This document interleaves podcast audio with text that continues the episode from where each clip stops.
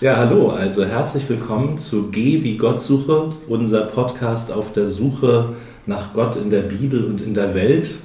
Äh, und heute sind wir in der Welt im äh, Zimmer von der designierten Oberbürgermeisterin von Norderstedt, Katrin Schmieder. Ganz toll, dass wir hier sein können, Frau Schmieder. Vielen Dank. Ja, sehr gerne. Herzlich und willkommen im Rathaus. Dankeschön. Ähm, und zusammen mit Pastor Bernd Neitzel. Hallo, alle zusammen auch für uns eine Premiere, dass wir den Podcast zusammen machen. Richtig. Diese Folge. Ja. Ähm, ja, und äh, wenn ihr Geräusche im Hintergrund hört, das ist unser Fotograf Dirk Hendes, der Fotos noch aufnimmt. Ähm, Frau Schmieder, ähm, wir würden erstmal ganz locker einsteigen und fragen, ähm, hinter Ihnen liegt ja eine echt anstrengende Zeit, vermute ich, oder? Also ich persönlich habe noch nie einen Wahlkampf in dieser Form bestritten. Ich vermute, Sie waren Tag und Nacht unterwegs und von morgens bis abends irgendwie, oder? Und für eineinhalb, zwei, drei Monate? Also tatsächlich habe ich ja bisher kleine Wahlkämpfe im Verhältnis gemacht, aber mhm. noch keinen für mich selber in meiner Person. Mhm. Und es waren mehr als zwei, drei Monate. Ich ja. habe immer gesagt, das ist so ein bisschen wie Kinder kriegen. Okay. Also von der Entscheidung, dass man antritt, äh, mhm. bis diese ganzen Vorbereitungen, ähm, die man trifft für einen Wahlkampf und dann nachher die letzten drei Monate tatsächlich auf der Straße vor der Das ist das, was wir Bürgerinnen genau. und Bürger dann so mitbekommen Aber dem geht haben. ganz viel voraus und sei es nur so ein, so ein vermeintliches, lächerliches Fotoshooting. Mhm. Gut vorbereitet, Location, Haare mhm. sitzen, mhm. Äh, ausgeschlafen, ja. gut aussehen. Ja. Also all das soll vorbereitet sein. Flyer und auch sowas wie eine Homepage war ja. tatsächlich ja. was, was seine drei Monate gedauert hat. Oh ja, das kennen wir auch, ist viel Arbeit ja. im Hintergrund zu tun. Ne? Ja, haben Sie dann, Sie sagten, Sie waren im Urlaub dann erstmal jetzt und haben sich erholt? Also ich bin zwei Wochen nach der Wahl erstmal wie so ein Duracell-Häschen weiter, mhm. habe ich weitergearbeitet, mhm. ähm, weil ich so unter Adrenalin stand und ja. weil auch äh, viele Menschen auch das direkte Wort direkt nach der Wahl braucht. Ne? Mhm. Dann geht es um äh, Fragen, wie geht es hier für Kolleginnen und Kollegen weiter ja. in bestimmten Positionen.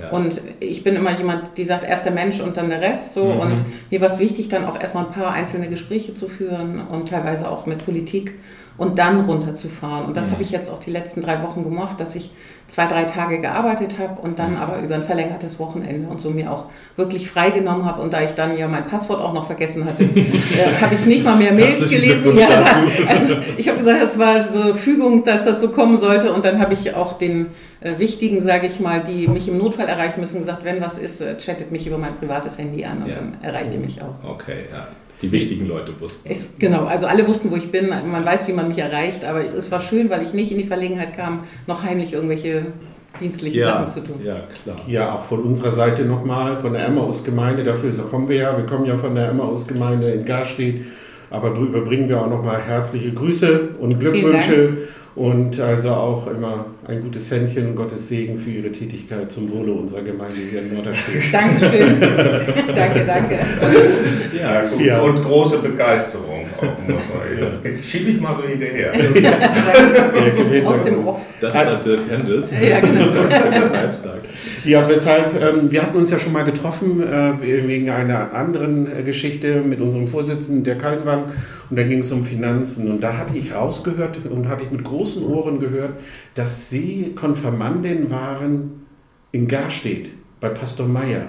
Genau, ich bin ein Kind der Gemeinde, kann man fast sagen. Also aufgewachsen bin ich ja im Einfluss der Paul-Gerd-Kirche, also in der Buchentite, mhm. und, äh, und hatte Herrn Pastor Meyer als Religionslehrer in der Schule. Und das hat mich angesprochen, wie er das machte. Und dann bin ich zum Konfirmandenunterricht in die Christuskirche und äh, habe mich da taufen und konfirmieren lassen. Also ich komme aus einem Haus, wo beide Elternteile nicht in der Kirche waren. Ah, mhm. Und meine Eltern haben immer viel Wert darauf gelegt, dass wir äh, uns mit verschiedenen Glaubensrichtungen auseinandersetzen. Ich bin auch mit einer Freundin in den Firmungsunterricht gefahren. Ist ja in dem Alter auch spannend und erlebnisreich und bin in der Jungschar in der Paul-Gerhardt-Kirche gewesen bei Frau Raschke. Da ging man ja nachmittags regelmäßig okay. hin, einmal die Woche und mhm. hat sich getroffen zum äh, Kindergottesdienst. Also das ist schon so meine Welt. Mhm. Äh, aber durch den Kontakt zu Herrn Pastor Meyer äh, habe ich dann mich für die mhm. Christuskirche entschieden und bin dann im Zuge der Konfirmation auch getauft worden. Mhm. Ja, danke schön. Und auch in der Kirche ja. getraut worden. Also dann ah. nicht von Pastor Meyer, der war dann unverschämterweise im Urlaub. Das hat dann Gunnar Urboch gemacht. genau. Aber äh, dadurch ist das so meine Gemeinde im weitesten okay. Sinne. Ja, also über die Familie Meyer ist ja auch so eine Verbindung zwischen Glaube und Politik. Frau ja. Meyer war ja sehr aktiv äh, in der Politik tätig. Und ähm, das äh, ist sowas, was uns jetzt so interessiert, wenn Sie jetzt in Ihr neues Amt gehen. Ähm, was, ähm, was trägt Sie da eigentlich persönlich? Also ähm, Sie werden ja mh, hm, sehr viele konfliktreiche Situationen handeln müssen. Sie werden wahrscheinlich schwierige Entscheidungen hin und wieder treffen müssen und so. Ähm, und was, was trägt Sie da persönlich? Also wie, wie gestalten Sie das ganz praktisch? Wie, eine andere Form, das zu fragen wäre, wie ist Ihre Spiritualität? Also wie, wie leben Sie so Ihre Art zu glauben? Das ist ja was, was wir in der, so in der politischen Debatte selten hören oder lesen und mhm. das interessiert uns an der Stelle, aber besonders gerade so im, in der Grundlage, so hinter und unter allem. Was, was ist da für Sie wichtig? es ist ja manchmal so schnell gesagt, äh, ich habe da Gottvertrauen. Mhm. Das ist ja viel Umgangssprache mhm. und am Ende des Tages ist da auch was dran. Mhm. Also wenn ich äh, Entscheidungen treffe, ohne zu wissen, wie das wirklich ausgeht, mhm. dann ist das manchmal so, dass ich denke, ich habe Vertrauen in meine Fähigkeiten, ich habe Vertrauen in das Umfeld, was mich begleitet und mich mhm. trägt und ein salopp dahergesagtes mhm. Gottvertrauen, dass das schon gut wird. Mhm. Und das ist schon was, äh, ich bin tatsächlich auch in meinem Leben aus der Kirche ausgetreten. Das oh. gehört auch zu meiner Geschichte. Ja, ja. Aber das hat für mich eher was, also weniger mit Glauben als mit Kirche zu tun. Mhm. Und äh, ich bin geprägt in meinem Leben durch Gottvertrauen. Mhm. Äh, ob ich das so im Alltag, glaube ich, merkt man es so nicht bewusst. Ähm, mhm. Ich bin schon jemand, der gerne, wenn Themen anliegen, sie diskutiert mhm. und verschiedene Meinungen hört, sich von verschiedenen mhm. Richtungen äh, die Problematik anschaut oder wie Frau Röder und ich manchmal im, im, Spaß sagen, wenn sie eine spontane Idee hat, gehe ich erstmal um Kirchturm. Mhm. Und das ist ja auch umgangssprachlich so ein Bild mhm. zu sagen, ich mhm. schaue mir das gerne entweder gar nicht von oben, aber von allen Seiten an und äh, suche dann nach einer guten Lösung. Das Sozusagen ein meditativer Zugang. ja, genau, also eigentlich Welt schon. Ne? Ja, genau. Zu, zu, Problemen oder Situationen, die Sie beschäftigen. Und auch äh, sie mir von allen Seiten anzugucken. Das mhm. ist schon was, was mir wichtig ist. Mhm. Ich kann auch spontan entscheiden. Also mhm. das erschreckt auch manchmal andere, wenn ich dann plötzlich schneller bin, als sie von mir erwartet mhm. haben. Mhm. Aber bei, wenn ich die Dimension des, des Ergebnisses nicht nicht gut abschätzen kann, dann gehe ich gerne einmal um den Kirchturm. Okay. Schau es mir an. Das ist ein schönes Bild, finde ja, ich. Äh, also dies, um Predigten zu schreiben ja. oder so. ja, also um daran anzuknüpfen. Ähm, wir machen uns zurzeit eben sehr viele Gedanken auch bei der Kirche. Wir spüren auch, dass viele Menschen ähm, die Spiritualität und auch durchaus ähm, auf der Suche sind nach Religion und nach Sinn des Lebens und ähm, nach Orientierung. Trotzdem ist es so, dass viele Menschen unsere Kirche als Institution verlassen. Ähm, und das beklagen wir auch und wir haben ja regelmäßig unsere monatlichen Sitzungen und dann bekommen wir die Nachricht aus dem Rathaus, weil da eben beim Staat ausgetreten mhm. wird und ähm, ja, und äh, wir entwickeln uns zu einer Minderheitenkirche, mhm. auch hier in der Stadt, evangelisch und katholisch, vielleicht ein Drittel, vielleicht 40 mhm. Prozent, wenn es mhm. hochkommt, die beiden großen Konfessionen. Wie nehmen Sie das hier im Rathaus, wie nehmen Sie das persönlich wahr? also im Rathaus ist das gar kein Thema, so würde ich das fast sagen. Mhm. Außer dass Menschen sich beschweren, dass sie keinen Termin im äh, im Standesamt bekommen, um ihren Austritt zu erklären. Das war ja auch in der Pandemie mal ein Thema. Ähm, aber in meinem Umfeld erlebe ich schon, dass bei vielen so eine Diskrepanz ist zwischen ich glaube an was, ich glaube an Gott und äh, ich bin Teil einer Gemeinschaft, einer Gemeinde. Mhm. Und ich glaube, das ist auch eine Schnelllebigkeit der Zeit geschuldet mhm. und bin da sehr zuversichtlich, dass in schwierigeren Zeiten, und ich glaube, gesellschaftlich laufen wir jetzt nicht in rosige Zeiten die Menschen noch viel mehr wieder Gemeinschaft suchen mhm. äh, und nicht nur im Sportverein und nicht nur im Kegelclub oder in, in vielen anderen äh, ehrenamtlichen Bereichen, sondern auch in einem Umfeld der Kirche. Ähm, weil es Sicherheit gibt, äh, weil Menschen, die in der Kirche auf sie zugehen, seriös sind, also mhm. vertrauenswürdig, da kann ich auch alleine hingehen. Das, mhm. glaube ich, ist auch ein ganz großer Punkt. Und viele, die ich kenne, die auch ausgetreten sind, haben tief in ihrem Herzen ganz festen Glauben. Mhm. So, das hat damit gar nichts zu tun. Mhm. Und das mhm. betonen ja auch ganz viele. Mhm. Also zu sagen, mhm. man hat für sich persönlich Erfahrungen gemacht, die einen glauben lassen äh, und äh, möchte da auch gerne dran festhalten und hält da auch tief in sich drin fest. Aber die Institution Kirche hat auch für mich in vielen Bereichen eine viel, viel mehr Sozialfürsorge als Glaubensvermittlung. Und die Sozialfürsorge ist in unserer Gesellschaft absolut wichtig. Es sind Kindertagesstätten, Altenbegegnungsstätten, der Raum der Kirche, der für alle genutzt werden kann. Sich treffen, sich nach dem Gottesdienst treffen. Das sind ganz viele einzelne Bausteine oder wie ich es ja auch erlebt habe mit einer mhm. Jungschar. Mhm. Ähm, aber dass, dass die Menschen das mit, mit Glaube und Kirche zusammensetzen, das, glaube ich, ist ein Stück weit verloren gegangen. Mhm. Ja, vielen Dank. Also das knüpft ja an an die derzeitigen Forschungen im Seelsorgebereich. In der praktischen Theologie wird sehr viel über Einsamkeit gerade mhm. geforscht. Ähm, und das ist ja, gehört ja genau in diesen Bereich. Ich habe ja. oft den Eindruck, der Sonntagsgottesdienst, der ist für viele Menschen wie so ein Hafen in der Woche. Da kann ich auf jeden Fall Menschen treffen. Mhm. Da höre ich in irgendeiner Weise gute Worte für mein Leben und nehme irgendwas Gutes mit. So, dass so nehmen, wie nehmen Sie das wahr mit der Einsamkeit in Norderstedt? Wie, wie ist das aus Ihrer Sicht? Also der Anteil der älteren Menschen ja, und der allein lebenden Menschen wird deutlich größer. Ja. Mhm. Und von daher ist das ein Thema. Wir mhm. haben uns dem ja auch angenommen mit dem präventiven Hausbesuch. Aber die Menschen müssen halt aus der Tür gehen.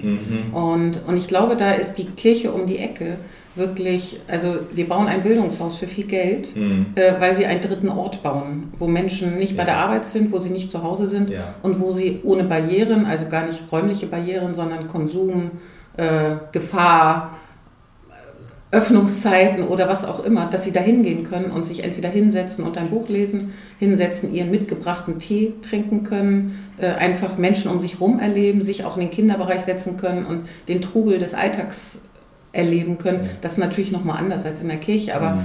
der Bedarf der Menschen an, ich bin Teil einer Gruppe und Teil der Gesellschaft und das auch ausleben zu können, ist, glaube ich, riesig. Mhm. Ist vielleicht auch unverbindlicher als in der Kirche, wo ja wir mit einem Bekenntnis ja, genau. unterwegs sind. Ne? Und da muss ich vielleicht was mhm. bezahlen oder mhm. ähm, ich muss auch Mitglied sein und ich, ich, finde, die Kirchengemeinden haben sich alle extrem, also im positiven mhm. Sinne, extrem geöffnet. Mhm. Äh, Menschen, die auch anderen Glaubensrichtungen angehören und suchen in der Nachbarschaft Kontakt.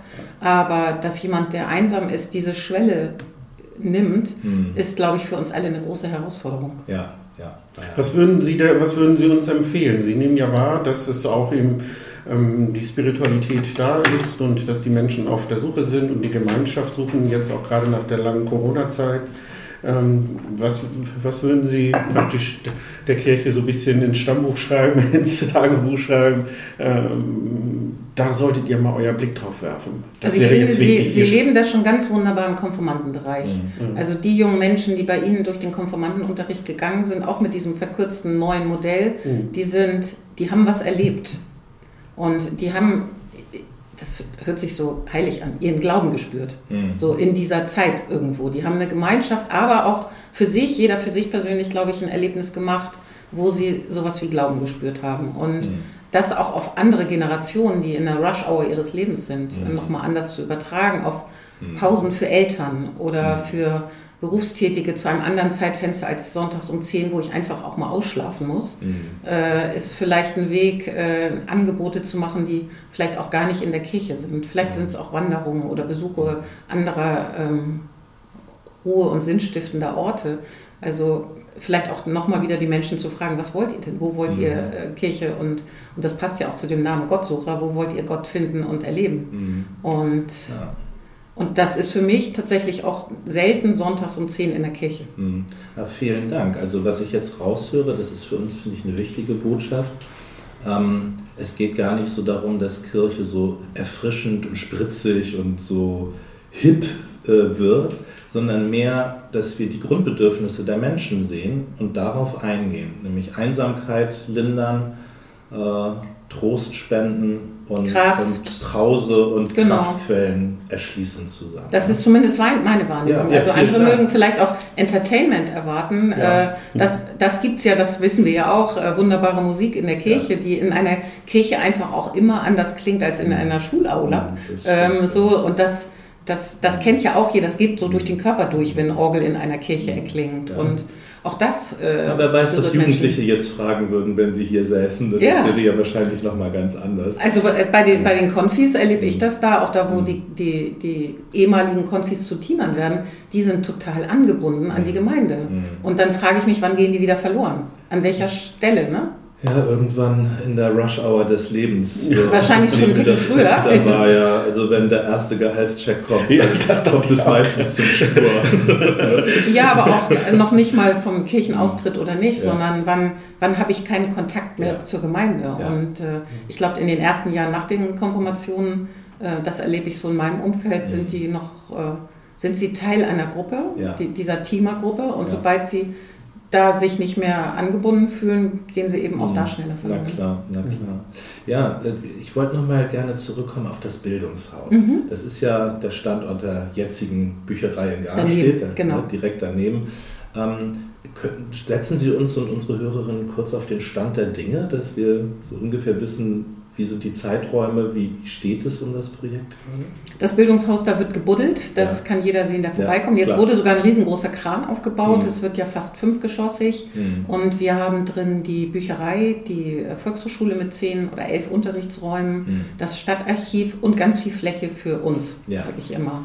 Okay. Und es ist auch nicht, die Volkshochschule ist im dritten Stock und die Bücherei im zweiten, sondern es ist eine Bildungslandschaft. Es sind so halb versetzte Etagen Mhm. mit viel Licht und Treppe und man kann eben reingehen. Es wird auch ein Café drin sein.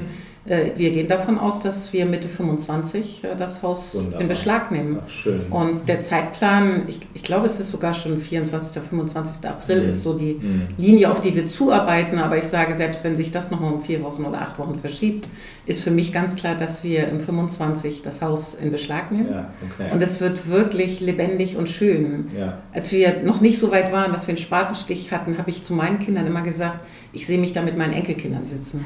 Weil das ist so ein Ort mit Treppe und Mhm. mit Leben und mit ein Ziel dahin zu gehen. Das Sehr ist ja auch was, ja genau. ne? Mhm. Aber eben auch ein Ort, wo ich hingehen kann. Mhm. Und Mhm. äh, wo ich sage, ich äh, nehme jemanden an die Hand, nehme den Kinderwagen, steige aufs Fahrrad und habe keinen Konsumzwang im Herold Center, sondern äh, kann hinfahren und äh, eine schöne Zeit verbringen. Mhm. Und dann haben die gesagt, naja, Enkelkinder dauert noch ein bisschen. Äh, aber ich habe gesagt, okay, beruhigenderweise wird das Bildungshaus früher fertig Ja. und sie können sich Zeit lassen. Ich Okay. äh, habe hier genug zu tun. Ja. Aber es wird ein toller Ort, ein, Mhm. eine ganz hohe Aufenthaltsqualität. Ja. Ähm, wir haben ja alle das auch erlebt mit dem Stadtpark, das zur Mhm. Landesgartenschau wir von, das war ja viel mehr konsumgetrieben und auch noch mal eine Schippe drauf im Vergleich zu heute, aber ein Park uns übergeben wurde, ähm, den wir selber dann als Norderstädter mit Leben gefüllt haben. Mhm. Und da bin ich ganz sicher, dass das das Bildungshaus Der auch auch so eine wird. Begegnungsstätte geworden Total. ist. Der Ja, genau. ist natürlich unsere Perle hier. Und dann haben wir Sachen angedockt und auch andocken müssen, weil Ja. die Nachfrage so groß war. Na wir klar. hatten die Diskussion ja auch mit Gastro. Mhm. Machen wir im Bildungshaus ein Café? Mhm. Da habe ich gesagt, das ist ein Haus mit vier Wänden. Wenn uns nach zwei Jahren das auf die Füße, vor die Füße fällt, zu sagen, hätten wir doch hier mal eine Küche eingebaut, dann müssen wir einen Container daneben stellen. Wie Mhm. schäbig wird denn das Mhm. aussehen? Mhm. Also eigentlich möchten wir auch irgendwo hingehen, uns wohlfühlen und Mhm. wenn wir möchten, eben auch einen Kaffee trinken. Ja, vielen Ich Dank. kann mir das sehr gut vorstellen, dort am Herold Center mitten in der Stadt und das wird bestimmt gut angenommen und äh, beobachte das auch mal, wenn ich da fahre und unterwegs bin, den Baufortschritt. Sie Ja, und wir reden heute von Öffnungszeiten von sieben Tagen in der Woche, von 8 bis 22 Okay, Uhr. ja. Wow. Also alleine durch die Volkshochschulkurse wird das Haus jeden Tag mit über 1000 Menschen belebt sein. Wow. Also da ist keiner einsam. Mhm. Ähm, Ja. Und das Ziel ist eben auch die Menschen aus den Kursen, und wir haben ja an der Schule am Rodelberg viele äh, Integrations- und Sprachkurse, die Menschen mit den anderen Menschen auch in Kontakt zu bringen, Mhm. die in anderen Kursen sind, die sich im Haus aufhalten, Mhm. äh, im Café, in der Ja. Leseecke, Ja. auf den Stufen. Und das ist nochmal auch ein ganz wichtiger Baustein der Integration. Sie sagten gerade im Nebensatz, sagten Sie, ähm, ich habe jetzt genug zu tun. Und ähm, genau. Ist was- abzusehen. ja. Was, was, äh, was wird denn jetzt, was werden die ersten Schritte jetzt erstmal sein, jetzt im neuen Jahr? Es kommt ja dann die, die feierliche Einführung ins Amt. Äh, wann wird das genau nochmal sein? Also ich werde heute am 12. Dezember werde ich vereidigt. Ach, heute? Das ist erstmal der Amtseid Ja. sozusagen. Und dann habe ich nochmal knapp 30 Tage, bis ich am 10. Januar ähm, die Verantwortung übernehme. Ja. Solange ist Frau Röder ja noch im Amt. Ja. Aber dann sind alle Formalitäten werden heute Mhm. quasi geregelt, damit Mhm. ich am 10. auch äh, starten kann. Okay. Sie sagen, heute müssen Sie den Amtseid ablegen. Äh, Wie können wir uns das vorstellen? Das ist, passiert ja nicht so häufig. Erzählen Sie doch bitte mal, wie, was, kommt, kommt da jemand hier ins Büro und Sie müssen dann die Hand auf die Bibel legen? Oder? Also äh, ich habe das ja schon einmal gemacht. Als Dezernentin wird man tatsächlich auch vereidigt. Ja. Äh, das ist im Rahmen der Stadtvertretung ein Tagesordnungspunkt, sieht erstmal so unscheinbar aus.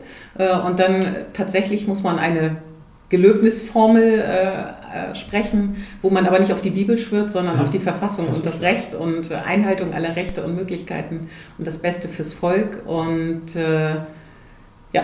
Mhm, okay. Und ob, ich, ich glaube, ob man die Hand noch auf die Verfassung legt oder so, das kann ich mich gar nicht mehr erinnern. Aber ist, ich, ich, erlebe heute schon den ganzen Tag, für alle anderen scheint das furchtbar aufregend zu sein. Mhm. Ich habe das ja nun schon einmal hinter mir und sage, ja, das ist okay, aber es ist eben der Einstieg wirklich jetzt auch ganz offiziell in das Amt. Und okay. am 10. ist dann so, ich schließe die Tür auf und werde hier sitzen, äh, weil das Büro oben einmal nochmal durchgelüftet mhm. und, mhm. und Teppich gemacht und sowas, also äh, gereinigt und sowas gemacht wird. Und ich habe gesagt, ich habe es ja hier warm und schön, äh, dann muss ja keine Eile sein. Es muss mhm. keiner über Nacht nochmal Möbel rücken. Mhm. Was liegt oben auf in der Stadt? Äh, was ja, was hier unter Haushalt? Also wir hoffen, wir, haben, ja. wir starten ins neue Jahr ohne einen Haushalt für die nächsten beiden Jahre. Mhm. Ähm, und das auch zu Recht, weil Politik und ich da nochmal in kleinen Ecken auch in den Dialog gehen wollen.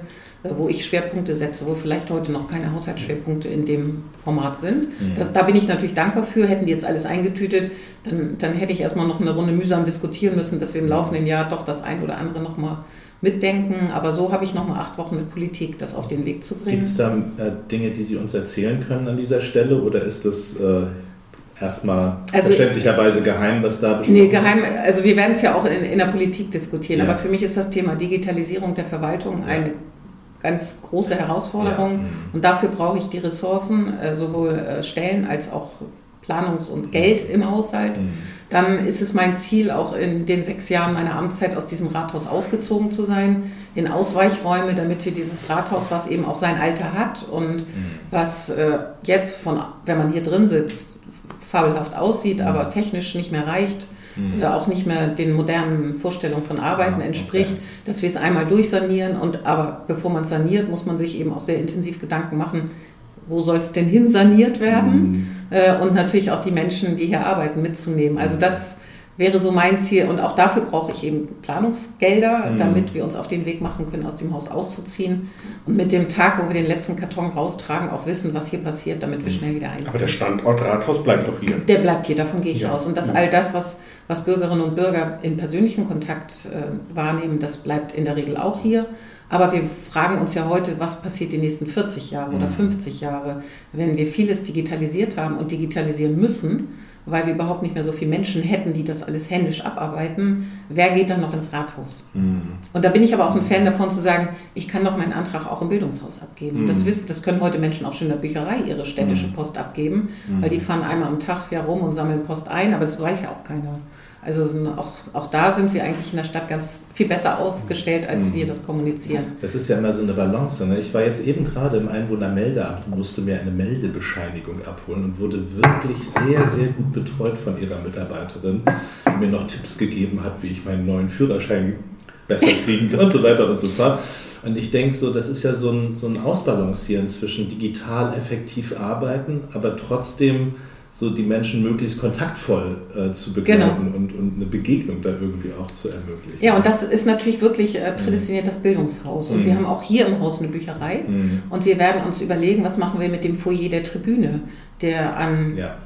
340 Tagen tagsüber dunkel ist mhm. und wo das eigentlich eine verschenkte Fläche ist in, in Norderstedt Mitte, ja. wo wir uns auch treffen könnten. Ja. Und wo ich auch hingehen könnte mit meinem Buch, äh, wenn ich denn nicht zur Arbeit muss oder auch einen Arbeitsplatz hätte, wo ich zwei Stunden mal arbeiten kann äh, und dann weiter meiner Wege gehe. Also, dass wir die Orte nochmal wieder anders denken und zukunftsfähig mhm. denken und dadurch so ein Mix aus digital und und sich auch sehen ja. äh, und gesehen werden, ja. schaffen, das äh, wird die Herausforderung sein. Und ja. Menschen, die Lust haben, so zu arbeiten. Uns fiel das auf, als wir im Konfer mal äh, probiert hatten, die Jugendlichen mit digitalen Bibeln auszustatten mhm. auf dem Handy. Mhm, das, App, das war, App, ne? gibt so eine App und so weiter.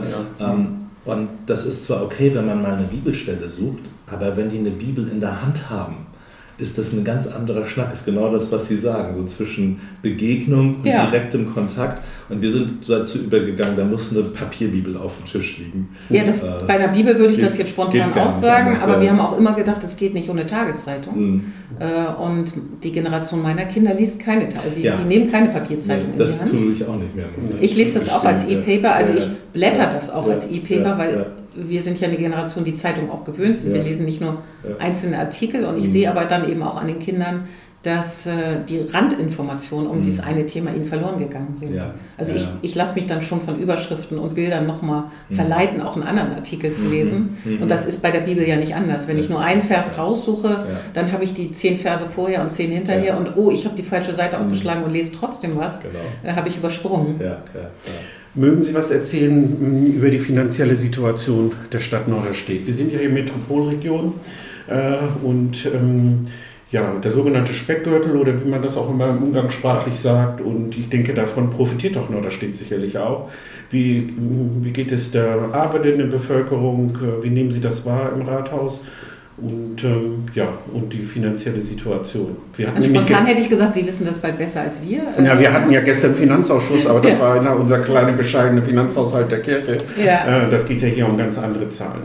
Naja, wir haben steuerzahlende Bürger, also wir kriegen Steuereinnahmen natürlich, äh, aber ganz wichtig ist für uns äh, die Wirtschaft, die hier vor Ort ist und die mit ihren Gewerbesteuern einen Großteil unseres Haushalts einfach äh, unterstützt. Der große Player ist hier. Also die nennen wir ja alle nicht namentlich, will ah. auch keiner. Ähm, also natürlich wissen Damit wir, sich niemand benachteiligt fühlt, ja. Ja, genau. Und es sind also jeder hat einen Teil seiner Verantwortung, sage ich mhm. immer. Und die Großen sind eben große äh, Steuerzahler, die wichtig sind. Und wir werden uns auch da für die Zukunft immer einen guten, wachen Blick erhalten müssen ähm, sind die auch zukunftsfähig und wen brauchen wir hier mit vor Ort, mhm. äh, um weiter zukunftsfähig zu sein. Das mhm. ist, geht um Flächen, es geht um Bedarfe, die die haben an Infrastruktur. Und das ist sowas, wo der Bürger noch am ehesten sagt, brauche ich nicht, aber mhm. wir brauchen das für die Stadt. Mhm. Und nicht nur als Arbeitsplätze, sondern wirklich als Einnahme für die Stadt aus der Gewerbesteuer. Mhm. Und dann haben wir aber ja unendlich viele gute, kleine, einzelne Betriebe, die einen viel kleineren Steueranteil, ja, Mittel und auch mhm. der Handwerker, der Einzelhandel und alles, was wir vor Ort haben. Mhm. Und die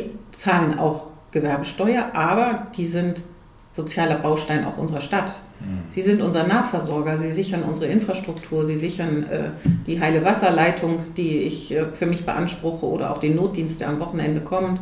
Sie sind in Serviceclubs, in Kirchengemeinden und überall mit mhm. organisiert, mhm. wo ich immer sage, es gibt nicht nur die Großen und die Kleinen, weil die Kleinen sind äh, in der Masse auch groß. So, ja. und sind ein großer Anteil auch unserer Stadt. Aber finanziell ist es einfach so, dass wir den Bereich der, des Gewerbes und der Wirtschaft einfach ist für uns als Norderstedt, äh, hat uns auch in den vergangenen Jahren immer die Möglichkeiten gegeben, die wir hatten.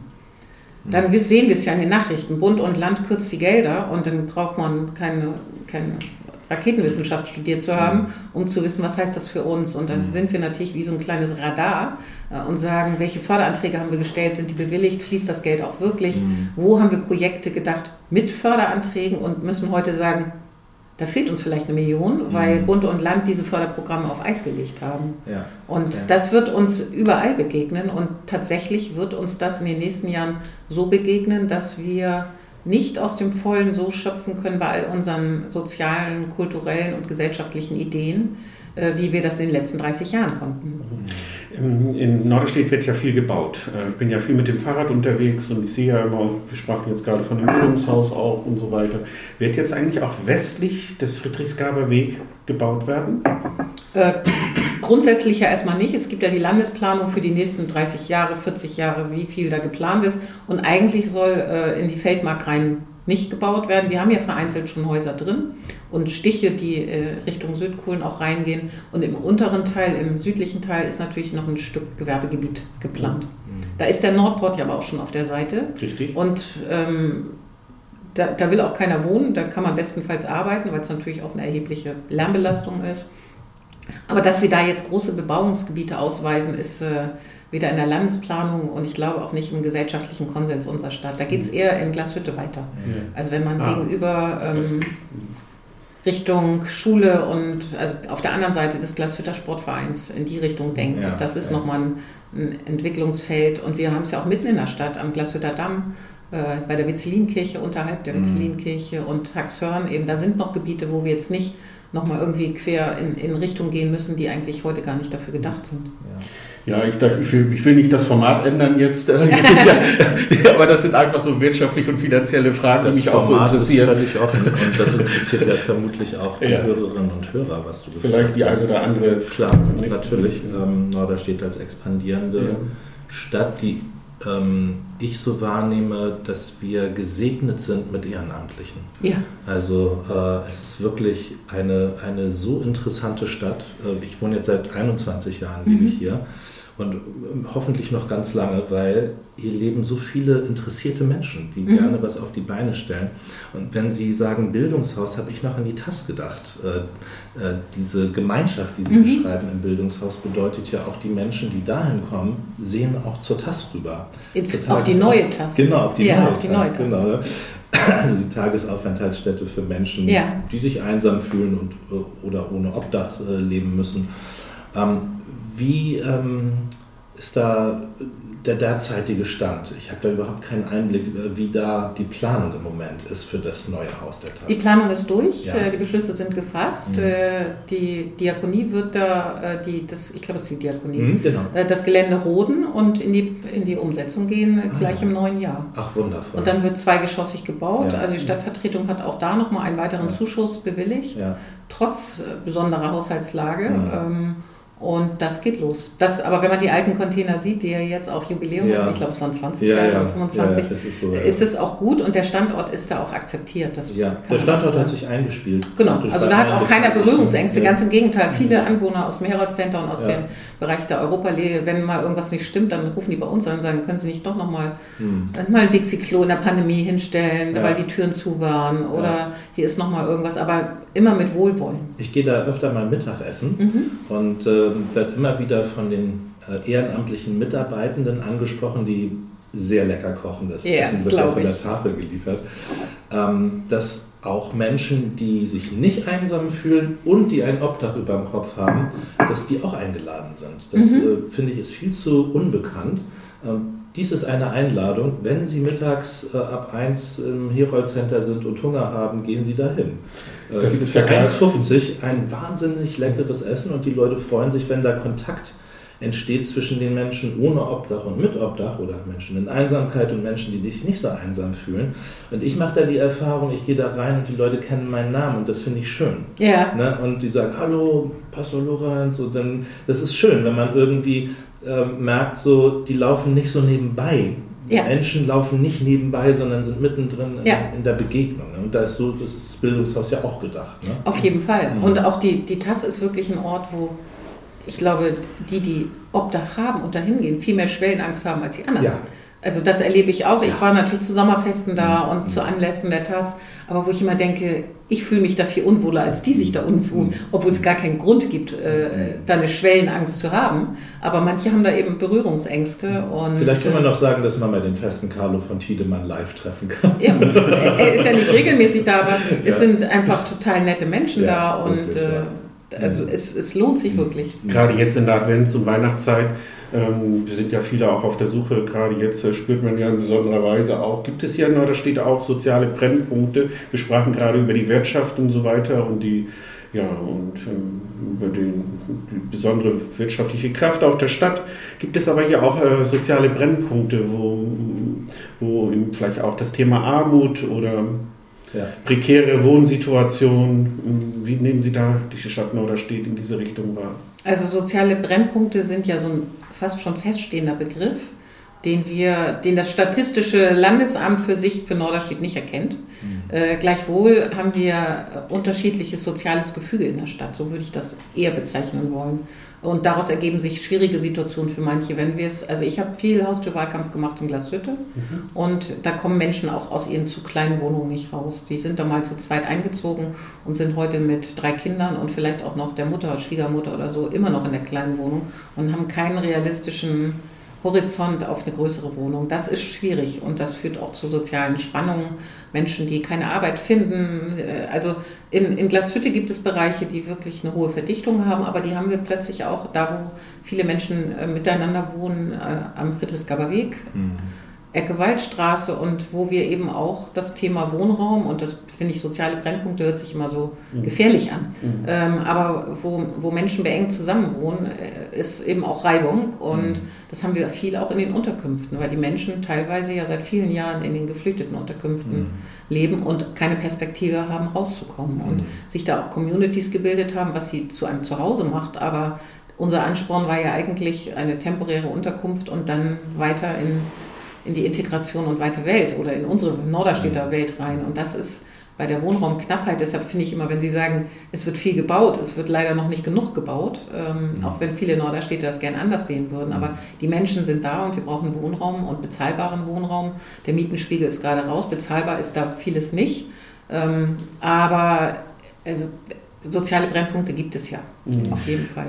Können Sie uns auf den neuesten Stand bringen zu dem Thema Asylsuchende hier in unserer Stadt? Ähm, wir wissen ja, wir haben an verschiedenen Orten wurde ja auch gebaut und Unterkünfte geschaffen. Gibt es da Neuigkeiten? Können Sie uns da auf den neuesten Stand bringen? Also die die wir haben, die sind gut belegt. Wir haben ja auch zwei Hotels angemietet in Glashütte. Die können wir auch nicht abmieten. Wir haben Fadenstanne Unterkunft ja schon seit sieben Jahren, wo manche, glaube ich, erschrocken wären, in, in, wie der bauliche Zustand ist und wie Menschen da zusammenwohnen. Wir haben viele Unterkünfte in der Lawettstraße, Robin-Wixen-Straße und das äh, im Aurigestieg haben wir eins ja im letzten Jahr auch äh, belegen können, weil es schon. Also diese Mobilbauten haben auch immer einen Vorlauf von fast zehn Monaten. Und zurzeit planen wir Unterkünfte Henstedter Weg gegenüber vom SOS Kinderdorf. Mhm. Und das ist auch politisch diskutiert und mit der Bevölkerung gehen wir in den Dialog, wenn wir noch einen Ticken weiter sind. Die wissen das auch und da werden wir vorrangig, das macht ja auch Sinn in der Synergie des SOS Kinderdorfes, Menschen mit Kindern unterbringen. Und da haben wir ein Hotel mit äh, überwiegend Frauen mit kleinen Kindern äh, aus der Ukraine. Und heute weiß noch keiner, wie lange die noch bei uns bleiben. Und alle, die äh, mit Kindern hier vor Ort sind, werden eben natürlich bestmöglich dann auch in der Nähe des Kinderdorfes mit einem starken Sozialpartner, mit einer sozialen Infrastruktur auch ganz gut angedockt. Mhm. Also ich höre heraus, dass Norderstedt das alles so ganz gut im Griff hat. Ne, das täuscht. Also okay. äh, das ist ja nun heute schon mein das Auftrag. Bei dem Zufluss, den wir auch immer noch haben, ähm, bauen wir, müssen wir weiter bauen, weil immer noch mehr Menschen kommen und keiner weiß, wie es weitergeht. Ähm, aus, ob Menschen aus dem Gaza den Weg zu uns finden werden, mhm. ähm, aus der Ukraine, wenn noch weiter äh, die Hauptinfrastruktur äh, bombardiert wird, werden Menschen flüchten müssen, wenn sie im Winter nicht erfrieren wollen und sich versorgen müssen. Äh, das, ähm, also gut davor ist also wir sind alle am Limit, so würde ich das ja eher sagen. Und das sind auch nicht nur wir in Norderstedt, sondern die Kommunen um uns herum. Äh, wir diskutieren das mit Landrat und äh, Sozialministerin und allen, die dafür zuständig sind, weil ich immer sage, Geld ist ja noch das eine. Aber ähm, wichtig wäre, dass wir die Menschen integrieren und wir kriegen sie noch nicht mal aus diesen Unterkünften raus. Also wir, wir bräuchten keine Unterkünfte mehr, wenn wir genügend Wohnraum hätten. Also das, das ist so ein, es geht nicht voran. Es geht auch nicht schnell genug voran. Hm. Eine Frage, Sie sprachen die Menschen, die eventuell aus dem Gazastreifen zu uns kommen könnten, an.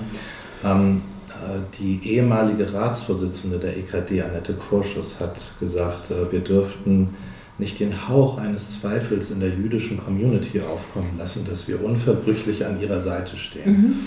Ähm, und äh, wie sehen Sie das hier in Norderstedt? Was können wir tun, damit Menschen jüdischen Glaubens dieses Gefühl nicht bekommen und zugleich äh, offen zu sein für den Dialog mit Musliminnen und Muslimen. Mhm. Das ist ja die Situation, in der wir im Moment stehen. Wie, wie stehen Sie da? Also ich glaube, dass äh, wir, also auch wir in unseren Führungspositionen und mhm. Vorbildfunktionen da auch Vorbild sein müssen und auch sein können. Also ich mhm. bin jemand, der wenig persönlichen Kontakt in meinem Leben hatte mit Menschen des muslimischen Glaubens. Mhm. Das habe ich tatsächlich erst beruflich erlebt. Und bin da aber auch neugierig, so wie ich auch erzogen bin, drauf zugegangen und habe gesagt, ich weiß es nicht. Und ich habe gegoogelt, was ziehe ich an, wenn ich in die Moschee gehe. Weil ich wollte mich auch äh, wertschätzend äh, einer anderen, den Menschen einer anderen Glaubens begegnen mhm. und war zum Tag der offenen Moschee und habe mir die Ausstellung angeguckt. Und das war ja nur wenige Tage äh, vor diesem furchtbaren Attentat. Und wir waren in der Ausstellung in der Diskussion zu sagen, wo haben die Muslime eine Haltung zu sagen, Menschen an anderem Ort, aber mit gleichem Glauben verüben Verbrechen. Mhm. Und da haben wir tatsächlich in der Ausstellung ganz lange in kleiner Gruppe drüber diskutiert, weil die auch gesagt haben, da haben wir eine Haltung zu. Mhm. Und am Tag zwei nach den Attentaten haben sie die auch klar und schriftlich aus der Gemeinde, also nicht nur aus der Nahe, sondern mhm. ja aus der Gesamtgemeinde Deutschlands auch rausformuliert. Mhm. Und da habe ich so gesagt, okay, das war jetzt auch nicht nur eine Worthülse Einzelner, mhm. sondern ich glaube, das ist wichtig, dass wir uns alle klar formulieren, wo wir stehen und dass wir solche Attentate und Verfolgung ablehnen. In Norderstedt war ich äh, sofort mit Ayala in Kontakt. Also Ayala Nagel, die Vorsitzende von Chaverin. Genau. Ähm, wir mhm. haben hier ja das Rathaus beflaggt mhm. und auch die Flagge hing nicht lange, da äh, wurde an ihr gezerrt in unserer Stadt. Das heißt, es gibt einfach Bewegungen, die ähm, berechtigt auch Sorge mhm. machen, mhm. dass wir in Ausstellungen gehen, in Konzerte gehen unter Polizeischutz, mhm. äh, ist aber auch wichtig, dass wir hingehen. Ja. Also das ist ja wie äh, bei den ersten Terrorattentaten an anderer Stelle, dass wenn wir alle vor Angst und Sorge uns verstecken und nicht an die Seite derer stehen, die hier bedroht sind, äh, dann ist die Angst für den Einzelnen noch viel größer. Und wenn wir sie mhm. über mehr Schultern verteilen und auch eine klare Haltung haben, was für uns geht und was für uns nicht geht, das ist unsere Verantwortung. Das sehe ich auch in meiner, in ihrer, in, in, in all derer Verantwortung, ja. die meinungsbildend, wenn man das mal so nennen will, unterwegs sind. Ja, und, Dank. Ja. Also das, das halte ich für ganz wichtig und ich habe das auch im Wahlkampf erlebt. Ich hatte zwei Mails, die so äh, antisemitisch waren. Mhm dass ich Anzeige äh, beim Verfassungsschutz äh, gestellt habe, weil ich gesagt, null Toleranz. Mhm. So, das geht nicht. Und wenn wir heute erleben, dass Kinder auf Schultafeln äh, ausländerfeindliche und glaubensfeindliche Sprüche. Da, da, kann es in unserer Stadt keine Toleranz für geben. Mhm. Und äh, wir müssen in den Schulen, in der Jugendarbeit noch viel mehr machen und Aufklärungsarbeit leisten.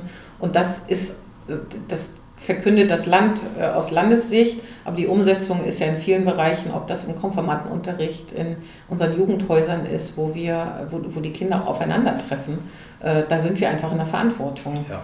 Und äh, ich glaube, da sind die Kinder die Zukunft, dass alte Verbote sich nicht mehr verändern werden. Das, mhm. Damit müssen wir auch leben. Und dass auf der anderen Seite wir eine Generation sind, die diesen Krieg aktiv gar nicht mehr erlebt haben und, und die Verfolgung und den Völkermord, der stattgefunden hat, selber nur aus Schwarz-Weiß-Bildern kennen und vielleicht aus Geschichten unserer Großeltern, welche Rolle auch immer sie eingenommen haben, mhm. äh, entbindet uns nicht der Verpflichtung, uns äh, bewusst zu sein, was hier passiert. Ja, vielen Dank. Da entspricht.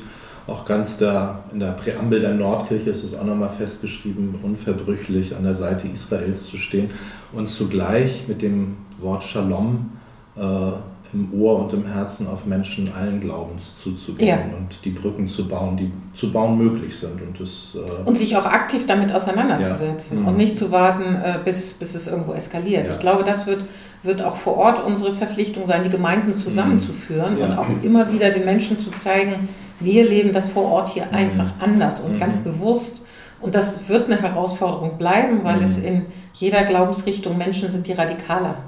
Also gibt ja. es einfach radikaler ja. in ihrer Haltung sind. Ja. Und ich, Menschen, die sich heute an die Seite von Israel stellen, es, es fängt ja so eine Dynamik an, dass die äh, gebasht werden. Mhm.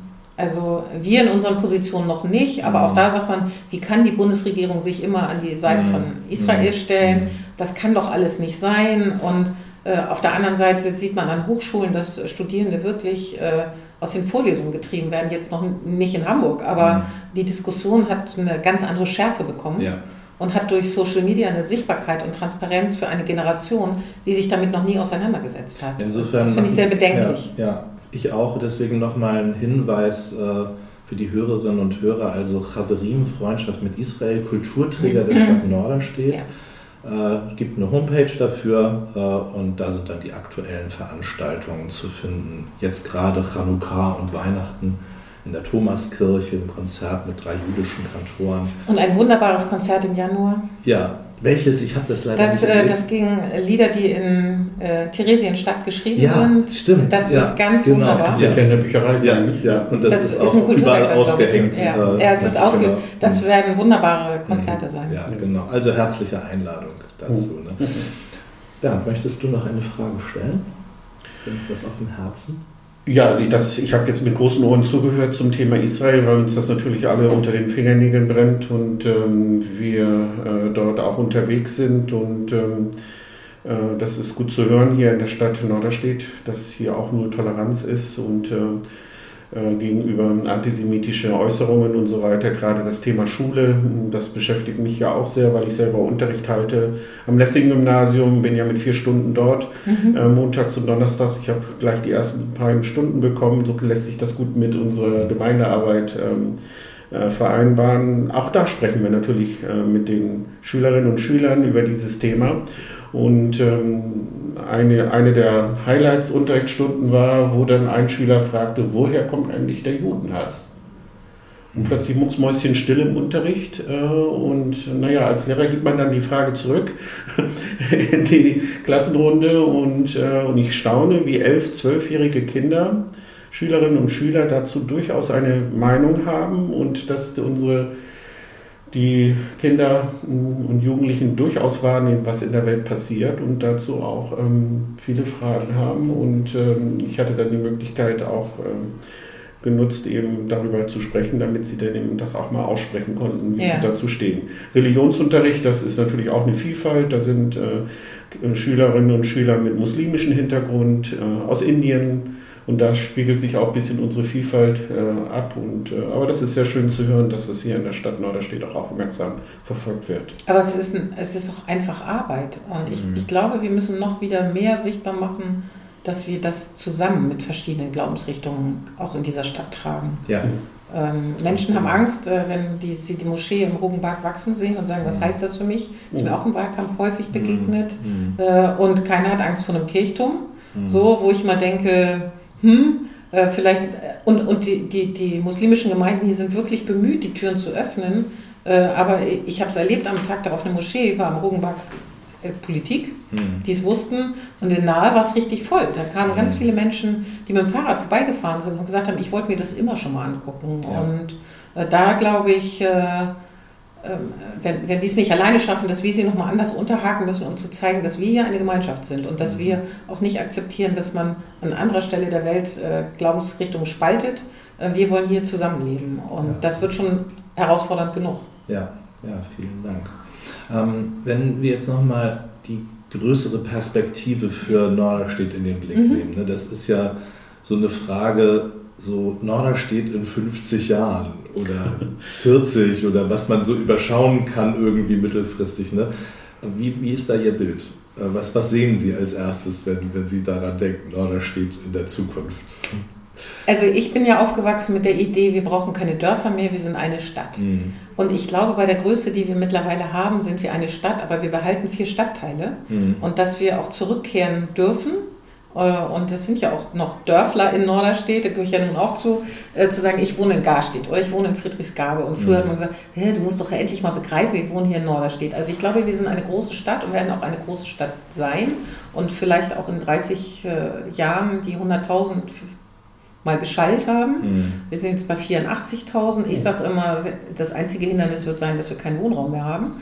Äh, aber ansonsten werden die Menschen ja kommen und das wird sich verdichten und es äh, äh, ob es 30 Jahre sind oder ob wir 40 Jahre brauchen, um mhm. die 100.000. Ich mhm. strebe da nicht drauf zu, aber es wird einfach passieren, ja, weil die Menschen hier Infrastruktur wahrnehmen, die sie in anderen Regionen nicht haben mhm. äh, und sich hier ansiedeln werden. Also das, das glaube ich, wir sind ja wirklich noch in der guten Situation, wirtschaftlich gut aufgestellt zu mhm. sein, auch wenn es nicht mehr vergleichbar ist mit anderen Zeiten, aber mhm. wir wir haben auch eine Infrastruktur mit einem Schwimmbad und mit vielen Schulen und mit Schulwahl, die schon auf einem guten Weg ist, auch wenn wir überall sanieren müssen. Aber so, also ich glaube, in 40 Jahren haben wir viel im Thema Nachhaltigkeit geschafft. Mhm. Wir haben uns sicherlich durch die Verdichtung auch nochmal verändert im Thema Mobilität. Mhm. Äh, heute hapert vieles daran, dass wir eben doch noch so in Fläche sind, dass der Fahrradverleih und das Carsharing nicht attraktiv ist, weil das steht zu weit weg von mir und äh, dann fahre ich da doch wieder irgendwo hin dass wir auch wieder zurückkehren zu viel mehr Nachversorgung äh, in, in, dem kleinen häuslichen Versorgungsumfeld, weil wir auch älter geworden sind mhm. in Norderstedt. Und ich hoffe, dass wir bis dahin auch sowas wie eine Hochschule oder sowas vor Ort haben, der aktiv ah, okay. Menschen in unsere Stadt bringt. Mhm. Äh, also sowas auch wie eine Nordakademie oder ähnliches, mhm. wo Menschen, die hier sind, nicht nach äh, Hamburg, nach Elmshorn oder nach Kiel müssen ja. und ihren Lebensmittelpunkt hier behalten und das auch dauerhaft. Also mhm. es bleiben ja erstaunlich viele Menschen in Norderstedt und mhm. oder aber sie kommen auch nach Norderstedt zurück, was jetzt nicht an der Attraktivität ja. des, ja. Der, der Innenstadt äh, liegt, äh, aber an dem Gefühl, sich hier wohlzufühlen. Und ich höre das, das häufiger, dass Leute aus Garstedt sagen, meine Kinder sind so weit weggezogen nach Friedrichsgabe. Ja, ja. Also meine sind gerade mal über die Stadtgrenze hinweggezogen, aber also ich bin mir auch fast sicher, dass mindestens einer wieder zurückkommen mm. wird, wenn, wenn mm. der Lebensabschnitt das so mit sich bringt. Aber dass wir hier ein gutes Miteinander haben, Ja. dass wir ähm, keine Ghettos haben, dass wir auch ein, wichtig für mich, dass da, wo wir Wohnraum entwickeln müssen und auch vielleicht in der Geschossigkeit nochmal anders, als wir das vor 40 Jahren gemacht haben, sondern viel höher bauen, aber trotzdem äh, so gebaut haben, dass man sich da wohlfühlt, dass man auch den Blick auf die Gemeinschaft behält und dass wir eben keine Ghettobildung haben, dass wir eine gute Mischkultur an Wohnen in der Stadt haben, dass wir die Grünzüge erhalten haben, dass wir uns hier wohlfühlen. Also für mich, ich, ich werde immer wieder gern gefragt, was macht für Sie Norderstedt aus? Und da sage ich tatsächlich in erster Linie die Menschen. Und wenn wir es schaffen, die Menschen zusammenzuhalten, und das ist ja auch eine Frage des Ehrenamtes und Ehrenamt zu unterstützen und sie begeistern, sich in unsere Stadt mit einzubringen, dann glaube ich, sind wir auch in 40 Jahren äh, resilient, würde man ja heute sagen. Aber Resilienz reicht ja nicht aus. Wir wollen uns ja auch hier wohlfühlen und wir wollen uns glücklich in dieser Stadt leben. Äh, das äh, wäre schon schön. So dass wir natürlich auch, auch so, so ein paar Ecken haben, die wir, auf die können wir gut verzichten. Also wir werden einen riesen Eurobetrag in das ein Sanieren von Tiefgaragen stecken Ja. müssen. Wo ich sage, das kann der Bürger fast nicht verstehen. Aber das sind natürlich so Altlasten, die gemacht werden müssen. Wir müssen vier Gymnasien sanieren und wir müssen die Grundschulen überholen. Die sind eben auch alle 50 Jahre alt. Und äh, dass wir auch da die- diese, früher hieß es ja eine Idee voraus, äh, auch äh, ein Stück diese, diesen Spirit, den ja eben viele von uns auch in ihrer Norderstädter DNA haben, weiterleben, zu sagen, was können wir hier anders machen als andere, aber gut machen für unsere Stadt. Ja, ja. Mir liegen noch sehr, sehr viele Fragen Ja, Ja. Eine, ich, also ich habe auch noch eine. Ja, genau. Wir können sie ja noch mal kurz sammeln, die Fragen. Und Sonst dann machen wir irgendwann in zwei Jahren nochmal den Lesen-Podcast. wir- Das können wir gerne regelmäßig Sie sagen uns fortsetzen. ein paar Stichworte noch. Sag mal deine Frage, wir sammeln Ja, also ähm, mich würde noch mal interessieren, vielleicht unsere Hörerinnen und Hörer auch, ähm, wie, wie verbringen Sie Heiligabend? Okay, Frage 1. Ja. Ich habe noch die Frage, wie geht es weiter mit der Feuerwehr? Mhm. Ich sehe die Feuerwehr als Garantin der alten Dorfkultur Mhm. äh, und der Beziehungen untereinander. Und wie sieht das mit Berufs- und Freiwilliger Feuerwehr aus? Ähm, ich war sehr betroffen, als ein führender Norderstädter Politiker gesagt hat, ich kann nicht mehr, ich will nicht mehr, lasst mich in Ruhe mit Politik. Was können wir tun, wir Bürgerinnen und Bürger, dass Politikerinnen und Politiker im Ehrenamt das gerne mit Herz und mit Zuversicht machen, äh, diese wichtigen Aufgaben für uns wahrnehmen in ihrer Freizeit. Ich habe allen Respekt davor. Ähm, und die dritte Frage ist, ähm, ich beobachte bei mir, ich fahre am Herold Center nachts mit an einem weiten Umweg vorbei, weil ich Angst vor diesem Ort bekomme. Nachts. Äh, was bedeutet das eigentlich, wie das da weitergehen soll? Und äh, die Fragen liegen mir noch alle auf dem Herzen. Wow. Vielleicht können Sie Ich mal ja- ganz, Sie haben sie jetzt alle Ja, gehört, genau. Sie haben das Ich Schlusswort. fange mal, ich fang mal Ja. schnell mit dem Herold Center an. Ähm, ich, ich benenne das ungern am Herold Center, weil das Center Einkaufen und Kauferlebnis ist uneingeschränkt sicher. Ja. Ähm, auch das war ein Thema. Ich auch so, Umsatzeinbußen klar. im Herold Center Ja, durch diese öffentliche Diskussion. Mhm. Also tun wir uns keinen Gefallen mit. Ähm, tatsächlich gibt es dunkle Wege und Ecken, die belebt werden. Und wir werden das am U-Bahnhof und am Busbahnhof äh, auf den Weg bringen, was Ja. auch immer gebraucht wird, Menschen, Licht und äh, Ah, auch eine okay. Kameraüberwachung. Mhm. Aber das, der Bereich rund ums Center ist ja noch größer und dunkler. Und wenn wir ein Bildungshaus bis 22 Uhr in Betrieb Ja, haben, stimmt. entsteht ein ganz anderer Strom an Menschen. Ähm, wir Mhm. werden ja auch keine Parkplätze am Bildungshaus haben. Das heißt, die werden sich ums Center rum Richtung U-Bahn auch bewegen. Da müssen wir gut überlegen, wie leuchten wir was aus, wo Mhm. brauchen wir sichere Wege und da wird Okay. sich was verändern. Belebung ist die Antwort. Belebung, ich glaube tatsächlich, Okay. also man, wir alle fühlen uns dann sicher, wenn ich Menschen begegne. Und ich bin ja schon froh, wenn einer vor mir hergeht, wenn ich Mhm. nach Hause gehe, Ja. weil ich denke, wenn mir was passiert, kann ich wenigstens laut rufen. Ja. Oder was andere ja auch gerne machen, man, man telefoniert mit jemandem, während man, während man auf dem Nachhauseweg ist, weil man sich sicherer fühlt. Ja. Obwohl es null Sicherheit schafft. Aber ist- also Menschen, glaube ich, bringen da eine ganze Menge und wir können uns auch selber überlegen, wie wir den Ort beleben. Mhm. Äh, Oder uns in Gemeinschaft bewegen. Das Ja. ist auch immer noch so mein Credo, wo ich sage, früher sagte man immer, ihr geht zu fünft aus der Tür und seht auch zu, dass ihr zu fünft wieder zurückkommt. Und auch das hat Der Bestand. Partytipp für alle Ja, Jugendlichen. es- genau. Und, und auch ältere Leute, ne, Ja. zu sagen, wenn ihr zusammen geht und euch verabredet, und das ist auch ein Tipp wirklich für diejenigen, die in Garstedt aussteigen und weiter müssen, äh, das hat sich auch früher schon, war schon früher manchmal unangenehm. Ja.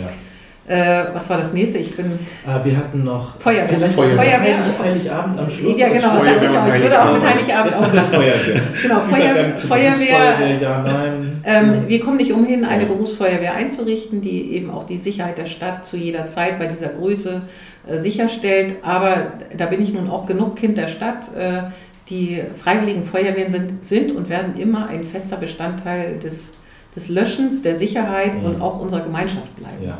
Also das ist für mich ganz klar und ich war kürzlich zum Übungsabend in Garstedt mhm. und durfte mit den Kameraden ins Gleisbett gehen und rund ums Herold Center, bin ich wieder beim Herold Center, ähm, zu sehen, was die wissen und durch ihre mhm. Übungsabende das Haus so gut kennen. Das war, hat mich mhm. total beeindruckt. Die wissen jede Türklinke und ja. wissen bei jedem Alarm, wo sie hin müssen. Und wenn jemand natürlich äh, seinen Job macht in der Berufsfeuerwehr, dann wird er das hochkompetent machen. Äh, aber er kennt natürlich seine Scholle nicht so gut, niemals so mhm. gut, weil er muss da ja auch nicht wohnen, ist nicht seine Community.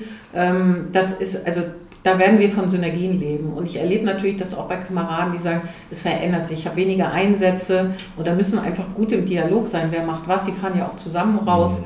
Also da gibt es kein besser und schlechter, sondern es wird aufgrund der Größe und der Anforderungen der Stadt einfach sich ergänzen. Die Freiwilligen Feuerwehren arbeiten ja hier hochprofessionell Total. Äh, mit über 400 Einsätzen zum Teil pro Jahr, äh, pro Wache. Äh, das wird ja vermutlich darum gehen, dass das eine Begegnung auf Augenhöhe wird. auf Augenhöhe, ganz genau. Und auf der anderen Seite erlebe ich, und das, das, da kann ich gut überleiten zu der Frage, was kann Ehrenamt leisten, ja. erlebe ich auch ehrenamtliche äh, freiwillige Feuerwehr, Männer und Frauen, die sagen, das nimmt mir jetzt auch Last. Ja. Weil ich weiß, dass zu bestimmten Zeiten bin ich nicht mehr der erste, die erste Ansprechpartnerin, die äh, raus muss, sondern ich kann mich anschließen, ich kann das Hauptamt ergänzen und dann kann ich dieses wunderbare Ehrenamt auch weitermachen. Mhm. Und die Diskussion hat nicht dazu geführt, also ein paar alte, sage ich mal, fühlen sich auf den Schlips getreten, mhm.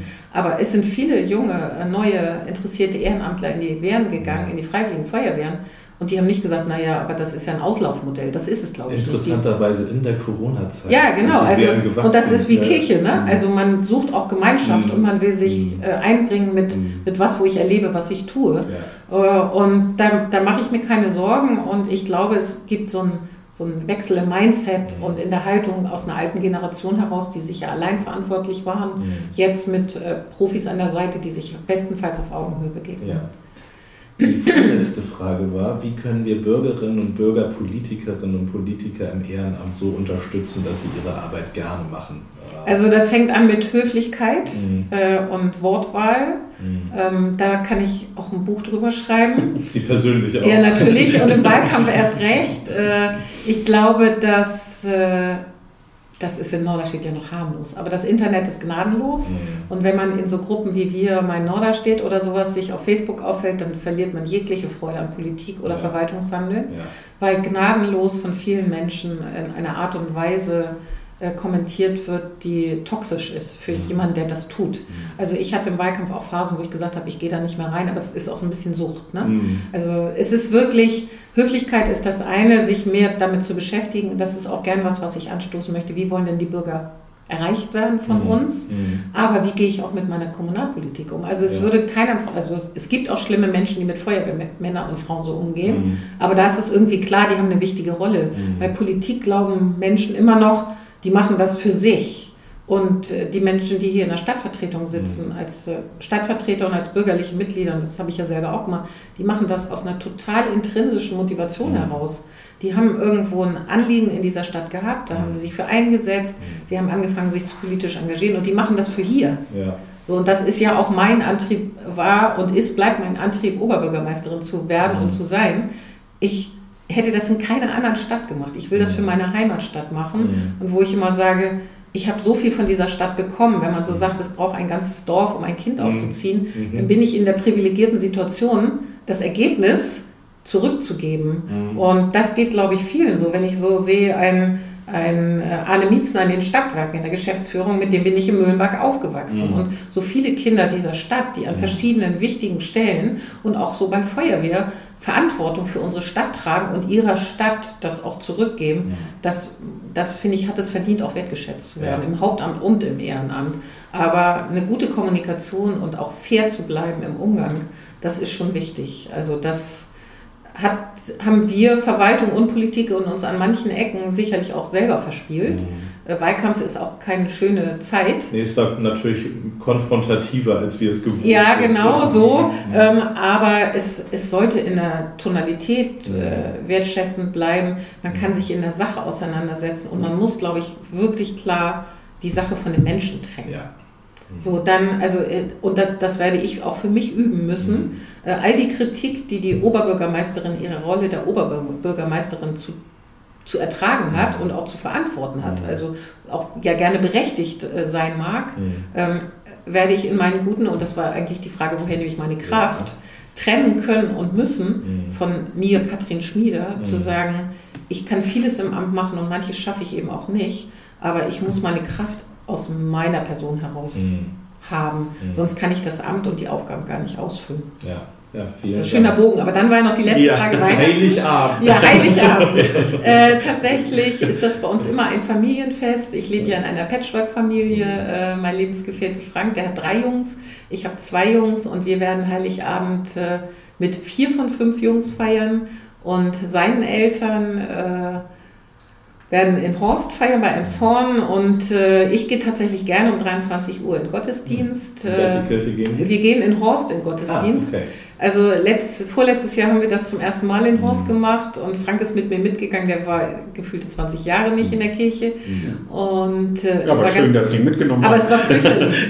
Also ich, ich bin da Norderstedt verwöhnt, gebe ich ja ehrlich zu. Mhm. Also sowohl in der Paul-Gerhardt-Kirche und ich kenne es auch aus der Falkenberg-Kirche, wo wir mit den Kindern äh, häufig 23 mhm. Uhr waren, sind das ganz besondere äh, Momente. Mhm. Also ich erlebe das als in diesem äh, besuchsintensiven, konsumintensiven, essensintensiven Zeiten nochmal einen schönen Ausklang des Heiligabends mhm. in den 23 Uhr Gottesdienst zu gehen und ja. Lichter anzumachen und auch den Chor nochmal zu hören. Und auch das ist so ein Privileg, was, mhm. was tatsächlich, glaube ich, Norderstädter gar nicht zu schätzen wissen. Mhm. Wenn sie dann aufs Dorf gehen und dann kommt da so, so eine Wanderpredigerin, würde ich mhm. das fast sagen, die die Gemeinde nicht kennt, mhm. die am Heiligabend Dienst hat.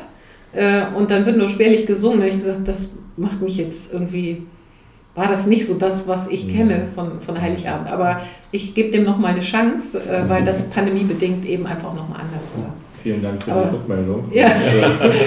aber, das genau. wissen wir ja gar nicht zu schätzen. Ja. Und wir haben das Heiligabend in Norderstedt in jeder Kirche. Mhm. Also da sagt ja keiner, nee, also wissen Sie, hier ist ja heute keiner, gehen Sie doch mal. Also die Nachmittagsgottesdienste sind ja alle gut besucht. Mhm. Ja.